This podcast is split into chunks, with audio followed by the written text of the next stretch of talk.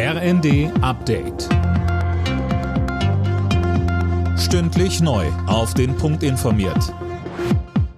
Ich bin Gisa Weber. Guten Morgen. Ein Meilenstein gegen Kinderarmut. Das soll die Kindergrundsicherung werden.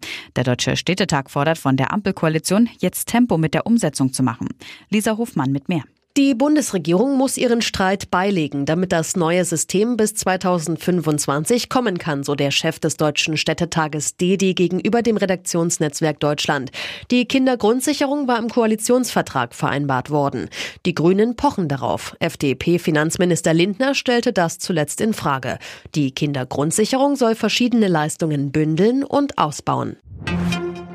Mehrere tausend Menschen haben an einer umstrittenen Ukraine-Demo von Sarah Wagenknecht und Alice Schwarzer in Berlin teilgenommen.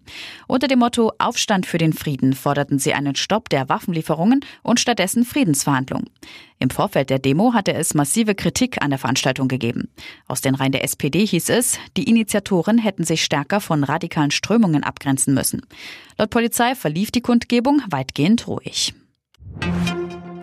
Der ukrainische Präsident Zelensky hat die neuen EU-Sanktionen gegen Russland gelobt. Es seien kraftvolle Maßnahmen gegen die russische Militärindustrie und die Propaganda gerichtet. Das neue Sanktionspaket beinhaltet unter anderem noch strengere Handelsbeschränkungen. Borussia Dortmund steht vorerst an der Tabellenspitze der Bundesliga. Dafür reichte Dortmund ein 1 zu 0 in Hoffenheim. RB Leipzig hat das Duell der Europapokalaspiranten gegen Eintracht Frankfurt 2 zu 1 gewonnen.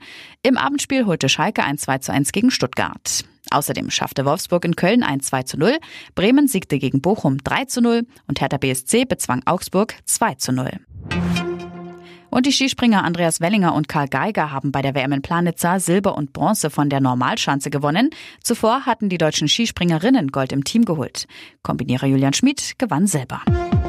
Alle Nachrichten auf rnd.de